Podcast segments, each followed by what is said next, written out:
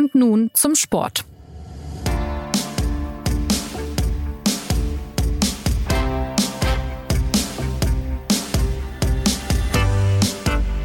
Die Fußball-EM in England ist in etwa zur Hälfte rum. In dieser Woche steigen die Viertelfinals und die deutsche Mannschaft spielt bislang richtig gut mit. In der Vorrunde gab es drei Siege gegen Dänemark, Spanien und Finnland, die allesamt zur Fernseh-Primetime übertragen wurden. Und wer eingeschaltet hat, der wurde oder die wurde bestens unterhalten, denn dieses Team hat tatsächlich viele überrascht. Plötzlich kennt Deutschland Spielerinnen wie Clara Bühl, Alex Pop oder Julia Gwynn und alle fragen sich, ist da schon ein kleiner Hype entstanden und was macht diese Generation von Fußballerinnen so gut? Um diese und andere Fragen geht es in dieser Ausgabe von Und nun zum Sport. Ich bin Jonas Beckenkamp und ich freue mich über unsere EM-Korrespondentin Anna Dreher, die aus London zugeschaltet ist. Hallo Anna. Hallo. Ja, und dazu gesellt sich heute unsere Kollegin in München, Caroline Kipper. Ähm, du trotzt hier der Hitze in München. Auch du zum ersten Mal dabei. Herzlich willkommen.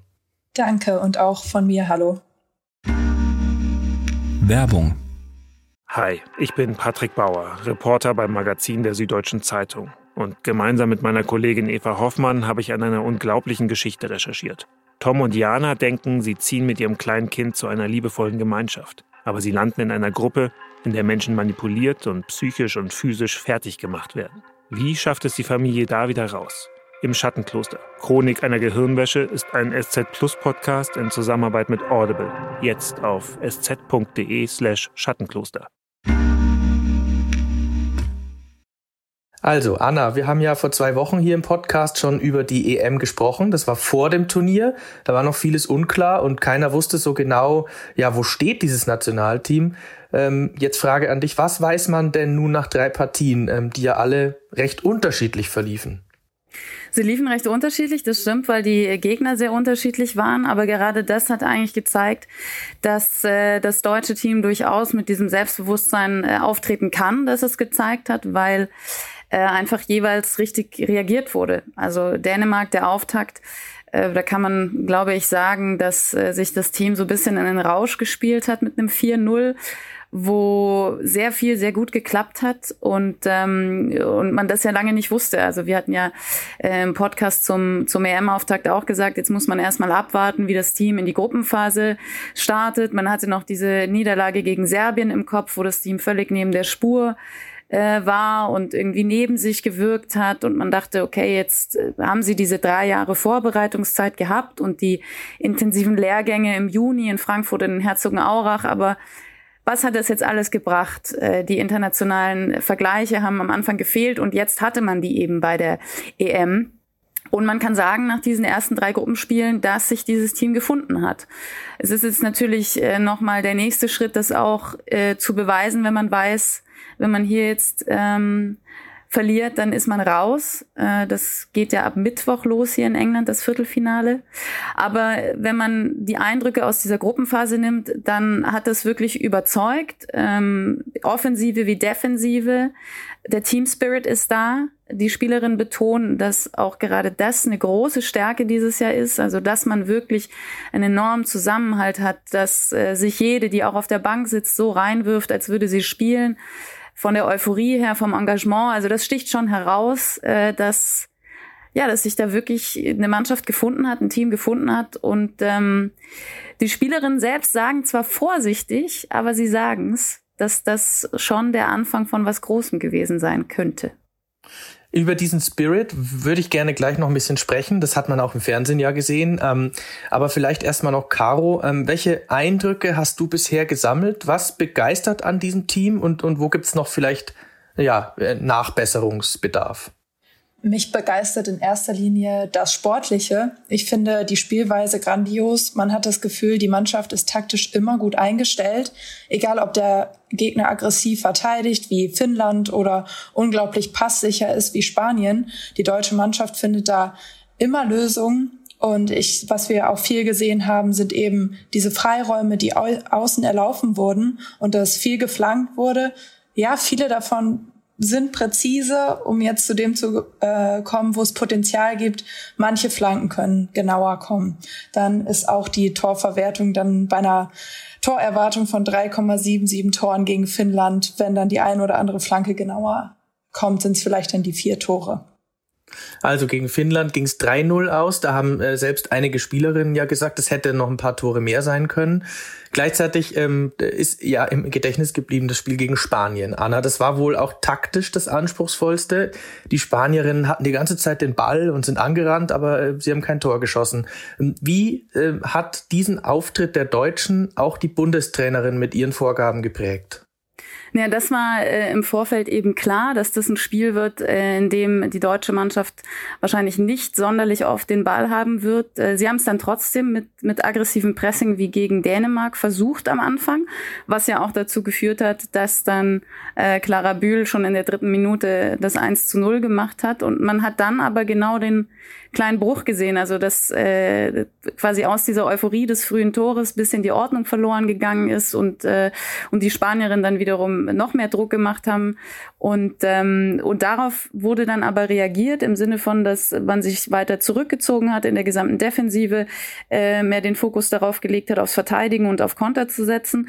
Und, ähm, und da eben, wie ich vorhin gesagt habe, äh, ideal reagiert hat auf die unterschiedlichen Spielweisen der Gegnerin. Ähm, man muss sagen, fußballerisch war, war Spanien schon besser. Also äh, Ballbesitz, Passquote, ähm, überhaupt dieses ganze Fußballerische, da haben die so viele Spielerinnen, die so gut ähm, mit dem Ball umgehen können dass Deutschland da schon auch bisweilen Glück hatte. Ähm, aber eben auch gut reagiert hat. Und äh, die Bundestrainerin hatte das im Vorfeld so antizipiert, hat das auch schon gesagt und die Mannschaft darauf eingestellt, dass man auch nicht nervös werden soll, wenn es genau so ist, dass man den Ball mehr mehr zuguckt, wie er von einem spanischen Fuß zum anderen äh, geflippt wird. Aber ähm, das hat genau funktioniert. Also ähm, das, das war wunderbar eingestellt und, äh, und man muss sagen, bei den Chancen, die die Spanierinnen dann hatten, ähm, wenn, wenn vorne die, die anderen Teamreihen nicht schon geklärt haben oder gestört haben, entschieden,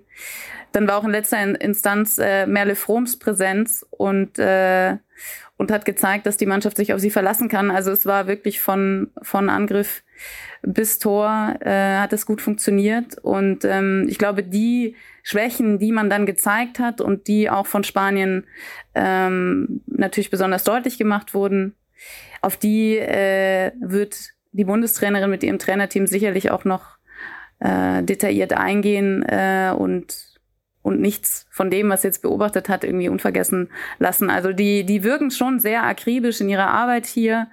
Ähm, und auch wenn es mal fußballerisch nicht, nicht komplett überzeugend war, waren eben genau die Mittel angewendet worden, die es gebraucht hat.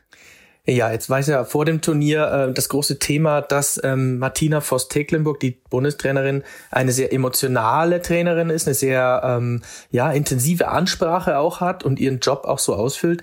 Ähm, jetzt hat man sie, Caro, ja nach jedem Spiel so ziemlich überwältigt gesehen, hat ihre Spielerin in den Arm genommen und wusste gar nicht wohin mit der Freude. So, wie hast du sie erlebt in diesen drei Spielen?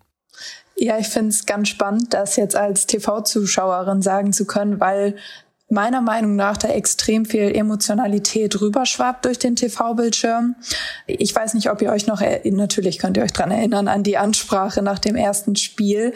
Da hatte ich richtig Gänsehaut ähm, nach der Ansprache von Martina Voss-Tecklenburg und habe selber gemerkt, dass ich das nach einem Fußballspiel von einer Nationalmannschaft habe, ist selten und ist eigentlich seit Jahren nicht passiert. Und ja, ich kann da vielleicht noch äh, ergänzen, weil ähm, es ganz kurios war zu sehen. Also ich meine, hier in England ist gerade ja auch wesentlich wärmer, als man es sich äh, erwarten würde.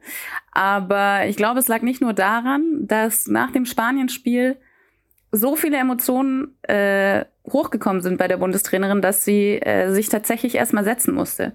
Also äh, das war nicht nur der Hitze geschuldet, sondern eben auch diesen Emotionen, äh, die dann offenbar ja auch äh, am Fernseher rüberkommen. Und äh, Tecklenburg musste sich wirklich nochmal auf die Bank setzen nach dem ersten Jubel, hat äh, von einem Teammitglied einen Eisbeutel auf den Nacken gelegt bekommen, musste drei, vier Mal durchschnaufen, dann sind die mit ihr ins äh, Stadion reingegangen. Hat sie in der Kabine, äh, wie sie später erzählt hat, bisschen Zucker bekommen, damit der Kreislauf wieder in Schwung kommt und äh, da wahrscheinlich auch noch mal ein bisschen abkühlen musste und dann erst ist sie wieder rausgekommen. Also die Bundestrainerin geht mit so viel Werf und Energie mit, dass sie am Ende Kreislaufprobleme hat. Ich finde, das ähm, ich glaube nicht, dass man das schon oft erlebt hat und ich glaube auch nicht, dass es nur an der äh, Sommerhitze hier in England lag. Also das war, ähm, war schon auch bemerkenswert, fand ich. Ja, dieser emotionale Aspekt, Caro, ähm, wie, wie bewertest du den, ähm, dass eine Bundestrainerin da so mitgeht? Ähm, ließe sich denn vielleicht auch argumentieren, dass dieses Team mitreißender wirkt als so manches Männernationalteam der letzten Jahre, wenn wir auch so ein bisschen an die Lethargie unter Yogi Löw am Ende denken? Da legst du jetzt den Finger aber genau in die äh, Wunde. ähm, also, wenn du mich fragst, auf jeden Fall ja. Ähm, das liegt aber auch an der Spielweise, weil mich erinnern, das ist jetzt ein wilder Vergleich, aber äh, gib, gib mir eine Chance, mich erinnern die Spiele an Spiele in der Premier League. Also, weil so wenig im Mittelfeld passiert und ständig wir in irgendeinem Strafraum unterwegs sind. Jetzt äh, in der Vorrunde dankbar für Deutschland, viel im gegnerischen Strafraum. Aber es sind total aufregende und mitreißende Spiele einfach. Und jetzt kommt so eine Kleinigkeit für mich noch dazu. Erinnert euch an das 2 zu 0 von Alexandra Popp gegen Spanien und wie sie da über den Platz rennt und jubelt nach dieser Geschichte mit dem Kreuzbandriss, die wir jetzt auch plötzlich alle wissen als TV-Zuschauer, die wir vorher, was wir vorher äh, nicht wussten. Und das ist für mich ein total ehrlicher und authentischer Jubel. Und ehrlich und authentisch macht wahrscheinlich die ganze, diese ganze Mannschaftsbegeisterung, die wir verspüren, aus, weil sie keinen personalisierten Jubel hat.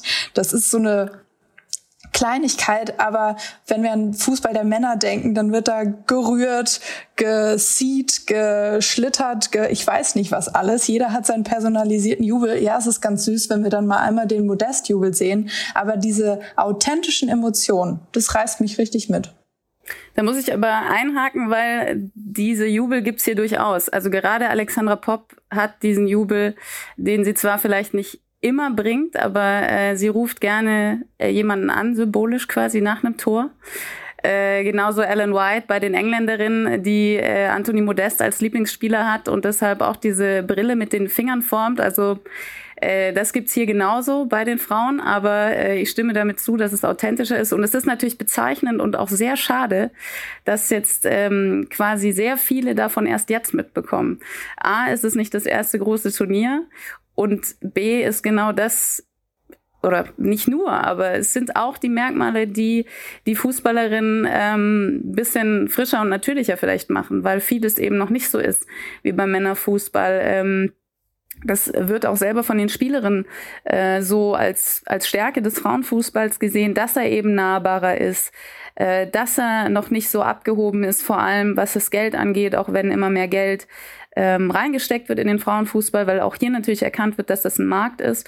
Aber es ist eben nochmal deutlich eine Stufe drunter und äh, auf jeden Fall finde ich in, in, in mancher Hinsicht authentischer ähm, und vielleicht auch ein bisschen weniger Selbstverständlichkeit auf so einer Bühne in so einem Rahmen spielen zu können. Und das spürt man natürlich, ähm, würde ich sagen, auch durch die Teams hinweg durch, auch wenn es natürlich äh, bisweilen bei manchen Nationen schon Spielerinnen gibt, die man als äh, Sportstars bezeichnen könnte.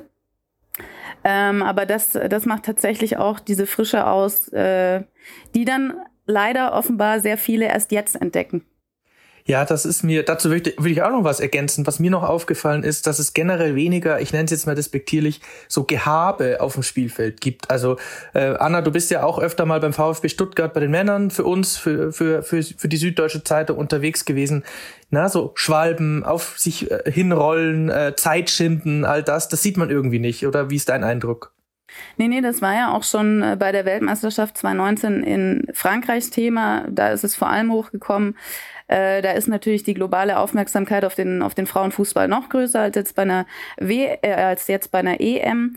Aber äh, da, da wurde das auch schon diskutiert. Und da hat eben auch äh, die, die große Menge, die sonst nicht so den Blick auf den Frauenfußball hat, äh, mit Freude festgestellt, dass da nicht geschauspielert wird, dass man da nicht fünf Minuten liegen bleibt nach einem Foul, sondern ähm, eher wieder guckt, dass man schneller aufsteht. Und das ist jetzt bei der Euro genauso. Also das, ähm, das zieht sich auf jeden Fall durch. Ähm, ich bin gespannt, ob äh, sich das noch verändert, je nachdem, wie groß die Bühne des Frauenfußballs irgendwann vielleicht mal noch ist. Aber gerade gehört auf jeden Fall auch das zu den angenehmen Begleiterscheinungen, wenn man sich Fußballspiele der Frauen anguckt, dass da weniger geschauspielert oder weniger ähm, gelitten wird, vielleicht, sagen wir es mal so. Ja. Ja, ähm, Caro, die Einschaltquoten sind ja bisher recht gut. Ich habe mal nachgeschaut, zwischen fünf und etwas über acht Millionen Leute äh, sah jetzt im Fernsehen zu, im ZDF auch. Ähm, ja, meinst du, dass sich da ähm, ein kleiner Hype äh, im, im Frauenfußball andeutet? Man hofft es ja manchmal auch. Ähm, danach ebbt es manchmal auch wieder ab, aber du klangst jetzt gerade so, als könntest du dir das vorstellen. Ja, ich kann mir auf jeden Fall vorstellen, dass diese, dieses große Turnier einen Hype mit sich bringt. Das weiß man ja auch. Ähm, was brauchen wir, damit wieder mehr Mädchen Fußball spielen? Das ist so eine, so ein Hype, so eine Begeisterung, die durch ein großes Turnier auf, ähm, ausgelöst wird. Aber da kommen eben andere Aspekte noch dazu, die du, glaube ich, später auch in Fragen noch ansprechen wirst. Ähm, ein Punkt, den ich ganz wichtig finde, der, wir haben viel darüber gesprochen, wie authentisch und nahbar es ist. Aber eine Sache, die professionell ist bei dieser EM, ist, dass viele Kameras im Stadion sind. Wir haben viele Perspektiven. Ähm, wir können mal eine Zeitlupe sehen. Das ist mit zwei Kameras, die in den Bundesliga, die bei Bundesligaspielen der Frauen dabei sind, nicht möglich. Und da sieht man auch, was Professionalität bei der Übertragung auslösen kann, nämlich diesen, diesen Hype, den wir, von dem wir alle sprechen. Ähm, und ja, Nachwuchshype hat der Fußball der Frauen bitter nötig. Die Zahlen im Nachwuchs gehen seit Jahren zurück. Und ja, Turnierbegeisterung macht keine fehlenden Strukturen wett, aber da kommen wir vielleicht später nochmal drauf. Es ist ja auch angefangen bei der äh, WM so gewesen. Also das war, würde ich sagen, von der medialen Aufbereitung nochmal die nächste Stufe in Frankreich 2019. Jetzt bei der EM 2022 ist es ein bisschen weniger, aber es ist natürlich im Vergleich, äh, das äh, hast du ganz richtig angesprochen, im Vergleich zur Bundesliga auch oder zum Liga-Alltag in anderen Ländern äh, natürlich schon nochmal deutlich eine Nummer größer. Und ähm, diejenigen, die eben sonst nicht so äh, verfolgen, was im Alltag passiert, die werden sich vielleicht bisweilen denken, okay, wieso zoomt die Kamera da jetzt nicht ran? Äh, beim Männerfußball gibt's ja äh, noch, noch viel mehr Perspektiven, aber es ist äh, tatsächlich schon mal in der Attraktivität für die Zuschauer deutlich besser als zwei Kameras oder eine Kamera, wie eben angesprochen, äh, in, im Liga-Alltag, definitiv. Ich werfe da noch mal kurz die Zahl rein. Ähm, Im Schnitt gucken 100.000 Menschen ein Bundesligaspiel der Frauen in Deutschland, um im Vergleich zu den fünf bis acht Millionen zu ziehen, den, den du in der Frage gestellt hast. Ja, das ist schon ein, eine enorme Steigerung, aber klar, also die Aufmerksamkeit ist da und dann würde ich mal sagen, wir schauen auch mal hinein in die Mannschaft. Ähm, Anna, äh, wir haben jetzt ein paar Namen schon gehört. Wer Wer ragt denn jetzt aus deiner Sicht heraus? Ist es jetzt Alex Popp mit ihren drei Kopfballtoren, mit ihrer Geschichte auch, Verletzung, Corona, dann reingekommen ins Turnier? Ist es ähm, die Abwehrchefin Marina Hegering, die gegen Spanien wirklich ein, ein monströs gutes Spiel gemacht hat? Ähm, wo würdest du deinen Fokus drauf legen?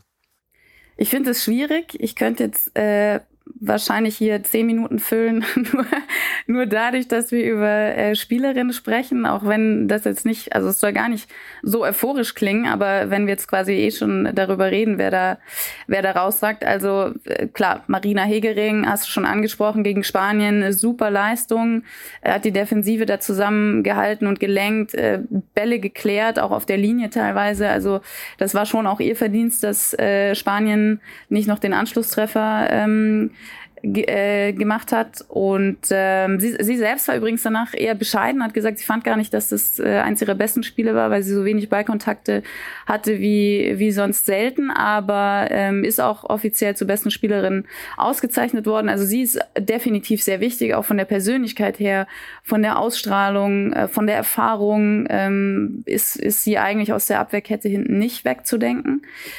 Äh, Alexandra Popp sowieso, das ist ja diejenige mit den meisten Länderspielen ähm, Kapitänin, auch ganz stark von ihrer Ausstrahlung her, unglaublich variabel auch, äh, also spielt ja jetzt auf der neuen, aber auch bei der WM 2019 gab es Spiele, wo sie im Prinzip überall war. Ich finde auch Merle Froms sollte man nicht vergessen. Das ist äh, ihr erstes Spiel als Nummer, ihr erstes äh, Turnier als Nummer eins. Die hatte sicherlich mit den mit den meisten Druck bei dieser EM und hat es bisher auch äh, super gemeistert, äh, keine Fehler sich erlaubt, äh, teilweise riskante Rettungsaktionen, aber hat es irgendwie hingekriegt, dass das glimpflich ausging. Eine Clara Bühl sollte man erwähnen, die auf Außen richtig viel Wirbel macht, auch nach hinten mitgearbeitet hat. Äh, wir können auch reden über die etablierten wie Sarah Derbritz, die im Mittelfeld sehr souverän auftritt, ne? Svenja Huth, die äh, quasi auf der äh, rechten Außenbahn, Clara Bühles links, Svenja Huth rechts, die, die da enorm wirbelt, die auch Kilometer abspult ohne Ende. Eine Lena Oberdorf, die zu den Jüngsten gehört, aber schon eine Routine zeigt, die wirklich erstaunlich ist äh, im defensiven Mittelfeld. Also wir, wir können ja wirklich äh, Minuten füllen und das sind auch äh, alles spannende Spielerinnen und ähm, es ist tatsächlich auch schön, dass jetzt die breitere Öffentlichkeit da von Kenntnis nimmt äh, und auch deren Geschichten und deren Können äh, wahrnimmt zur Breite in der Öffentlichkeit kommt die Breite im Kader sozusagen. Kann man das so sagen? Ja, klar. Also die Einwechselspielerinnen sind mir tatsächlich auch noch in Erinnerung. Das ist ja auch äh, eine der großen Stärken. Ne? Also das äh, hat man jetzt ganz klar auch gegen Finnland gesehen, wo Martina Voss-Tecklenburg gelb gesperrt auf äh, Felicitas Rauch verzichten musste und auf eben genannte Lena Oberdorf, wo Lina Magul mit Muskelproblemen ausfiel. Ähm, Lea Schüller ist ja immer noch äh, mit Corona im Hotel gewesen, konnte also auch nicht eingesetzt werden im Sturm. Und es war aber im Prinzip kein Problem. Also ähm, es wurde aufgefangen, Finnland ist jetzt natürlich auch nicht der Gegner, der einen da wirklich vor Probleme gestellt hätte. Aber äh, wenn man davon jetzt mal absieht, ähm, hat es wunderbar funktioniert. Äh, Nicole Agnomi beispielsweise wurde eingewechselt. Der merkt man ähm, noch an, dass sie ein bisschen verunsichert ist, äh, gerade auch wenn, wenn so eine große Bühne bespielt werden muss. Aber die ist reingekommen hat mit dem vorletzten Pass äh, die entscheidende Vorlage auf Katrin Henrich gegeben, die wiederum dann auf äh, Alex Popp geflankt hat und hat dann selber nachher noch äh, das Tor geschossen, also Nicole Agnomi jetzt. Und ähm, das zeigt ja auch, wie stark diese Qualität auch von den Ersatzspielerinnen ist, die reinkommen. Dies von der Startelf ähm, wurde auch schon von Spielerinnen gesagt, natürlich auch ähm, leicht gemacht bekommt, sich zu integrieren, aber das muss ja trotzdem alles auch erstmal so funktionieren und auch dieses Selbstverständnis, dass du weißt, du kommst rein, das Spielgefüge passt trotzdem und das ist definitiv auch eine der großen Stärken dieses Teams bei dieser EM. Ja, Caro, vielleicht nochmal an dich die Frage. Das Niveau der Mannschaft, es ist hoch, das haben wir ja gehört. Ähm, auch äh, im Vergleich zum Rest des Turniers, also die Deutschen sind mein Eindruck zumindest unter den besten Teams. Ist das auch dein Eindruck oder sind zum Beispiel die Engländerinnen noch einen Ticken besser? Die haben ja 8 zu 0 gegen Norwegen gewonnen. Oh, das ist eine, eine schwere Frage, wenn man die beiden Mannschaften England und Deutschland noch nicht im Vergleich gesehen hat, was ja hoffentlich noch auf uns zukommt in dem Turnier. Das ist auf jeden Fall ein Topspiel, das man sich nicht entgehen lassen sollte. Aber was für Deutschland spricht, ist einfach die eine, eine Spielintelligenz in der Abwehr, die man bei Julia Gwynn zum Beispiel stark sieht, wo man auf dem Flügel mal Situationen auflösen kann. Ähm, ansonsten, ich möchte hier keine Prognose abgeben. Aber ähm, Deutschland hat auf jeden Fall eine realistische Chance und ähm, das ob man, ob jetzt England als Gastgeber, gebendes Land da die Nase vorn hat, ich weiß es nicht. Vielleicht gibt's ja ein 7 zu 1 gegen den äh, Gastgeber. Ja, 7 zu 1, das gab's auch schon mal in Brasilien. Also, äh, das nächste Spiel, Anna, gegen Österreich. Donnerstag, ähm, das Viertelfinale. Und äh, jetzt gibt es da viele Bekanntschaften aus deutschen Clubs. Ja? Also ich habe irgendwie gelesen, über 10 oder sogar 12 ÖFB-Spielerinnen ähm, kicken ja in Deutschland. Wie ist, wie ist deine Sicht? Trotzdem machbarer Gegner? Machbarer Gegner auf jeden Fall. Ich würde sagen, dass äh, Deutschland da schon die Favoritenrolle inne hat, aber es wird auf keinen Fall leicht. Äh, die Österreicherinnen sind defensiv sehr stark, das haben sie jetzt auch im, im ganzen Turnier bewiesen. Wenn man den historischen äh, Blick drauflegt, dann haben sie in acht EM-Spielen bisher nur, also quasi EM 2017 plus EM 2022 erst zwei Gegentore bekommen. Also das ist ähm, schwierig. sich da offensiv durchzusetzen. Das wird auch sicherlich das sein, ähm, worauf jetzt die Bundestrainerin den Fokus legen wird. Ähm, und die sind äh, super eingespielt. Also das ist eine Mannschaft, die sich schon lange kennt und die sich vor allem brutal gut versteht. Ähm, und das, äh, das kann auch eine Kraft auslösen, die, die man nicht unterschätzen sollte. Äh, ich weiß nicht, wie viele von den Hörerinnen und Hörern das mitbekommen haben, aber ähm, als sie quasi äh, jetzt die letzten Spiele gewonnen haben, wurde immer die Pressekonferenz ähm, eingenommen, sage ich mal. Also da kam, während die äh, Nationaltrainerin mit einer Spielerin gesprochen hat, kam irgendwann ein ganzer Haufen von anderen Spielerinnen mit äh, Ghetto Blaster und äh, irgendwelchen äh, Don't äh, Slip äh, Schildern, die sie zusammengeklappt haben und haben gesungen und haben eine Polonaise über den Platz gemacht. Ähm, und das ist, äh, das sticht schon enorm heraus. Also was die an Spaß haben zusammen, ähm, wie die sich auch feiern und wie die wissen, dass das nicht selbstverständlich ist, dass es jetzt wieder ins Viertelfinale geschafft haben. Bei der letzten EM waren sie im Halbfinale. Also das kommt nicht von ungefähr und das ähm, wird schon auch schwierig, aber es sollte eigentlich, vor allem jetzt nach den Auftritten der Deutschen in der Gruppenphase, es sollte eigentlich äh, machbar sein. Ja, dann sind wir schon fast am Ende. Ich habe noch zwei kurze Fragen. Ähm, zum Schluss vielleicht eine sehr große kurze Frage. Ähm, wir haben es schon gehört, immer weniger Mädchen spielen Fußball in Vereinen. Die Pandemie wird da sicherlich auch einen Anteil dran haben. Ähm, Anna, was glaubst du, sollte die Mannschaft diesen Titel holen, EM-Titel? Es wäre, glaube ich, der neunte dann insgesamt. Äh, ja. Kann so ein Turnier auch an der Basis was auslösen, dass also tatsächlich dann ja wieder mehr Mädchen in die Vereine kommen und dass der, der, der Frauenfußball da nochmal einen richtigen Push bekommt?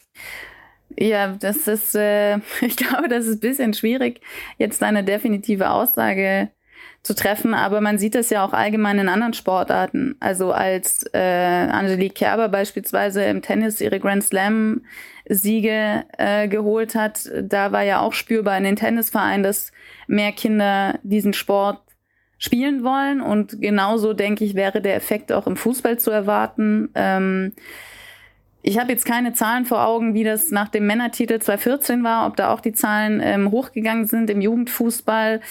Bei den Frauen, ich weiß nicht, ob es da zwingend den Titel braucht, um so einen Effekt zu, zu holen, wenn man jetzt auch die Zuschauerzahlen bei den Gruppenspielen sieht.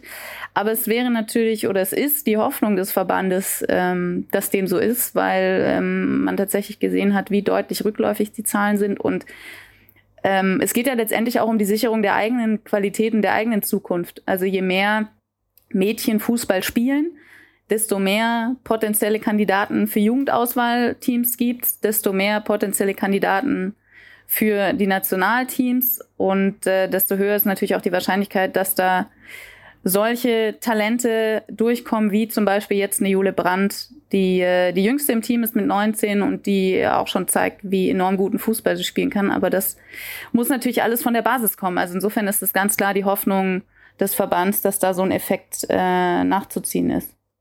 Caro, wie ist es bei dir? Kannst du dir vorstellen, dass auch ähm, ja junge Fußballerinnen jetzt irgendwie nacheifern und halt sie sehen jetzt Julia Gwynn und sie sehen Clara Bühl und sie sehen Hegering und Merle Froms, also diese Figuren, dass man, dass das auch noch mal äh, die Bekanntheit dann auch fördert und wenn man jetzt also am Ende kennt man dann nicht nur die deutschen Nationalspieler, sondern eben auch die Nationalspielerinnen ich glaube auf jeden Fall, dass das einen Hype auslösen kann. Zum Beispiel bei der Heim-WM 2011 in Deutschland.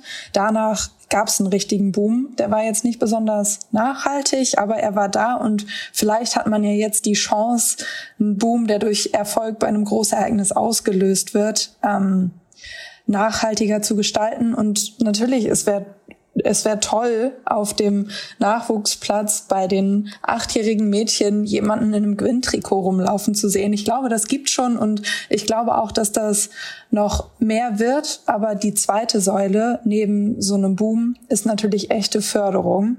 Und klar, es gibt an der Basis einzelne wirklich gute Projekte, aber für nachhaltiges Wachstum braucht es richtige Förderung und nicht wie einige Offizielle im deutschen Frauenfußball sagen, dass es eher behäbig vor sich geht.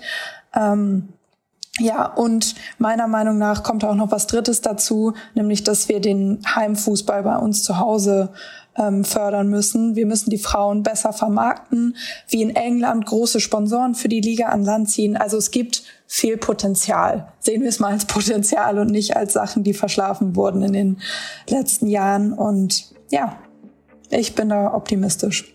Also der Zustand des äh, deutschen Frauenfußballs, soweit unsere Analyse zur bisher, bisher ja recht erfolgreichen Fußball-EM der deutschen Frauen. Am Donnerstag haben wir gehört, geht's weiter, Viertelfinale gegen Österreich.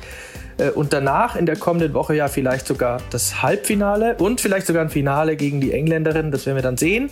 Da wird dann auch die Anna wieder dabei sein. Für jetzt sage ich mal Danke an euch zwei. Kommt gerne wieder und zum Schluss noch der Hinweis auf unser Feedback-Postfach unter podcast.sz.de sind wir zu erreichen und wir freuen uns auf Ihre Nachrichten. Bis bald und bis zur nächsten Woche.